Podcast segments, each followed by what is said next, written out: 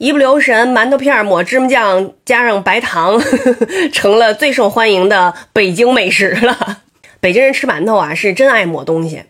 呃，除了抹这个芝麻酱白糖以外，还可以抹酱豆腐，还可以抹臭豆腐，实在急了抹点炸酱也行。然后就有网友说了，感觉我们北京人吧，就是没有酱就不会吃饭了。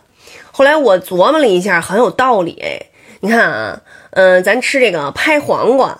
啊，什么这个呃拌这个油麦菜，再拌这个什么茄泥了什么的，都得用芝麻酱，是吧？吃这个黄瓜条啊、小萝卜啊，就这种类型的蘸酱呢，就蘸甜面酱。涮羊肉呢，咱得蘸这个呃芝麻酱加酱豆腐加韭菜花和成的这个酱。爆肚呢，得蘸这个芝麻酱加辣椒油，就更甭提了。还有炸酱面，对吧？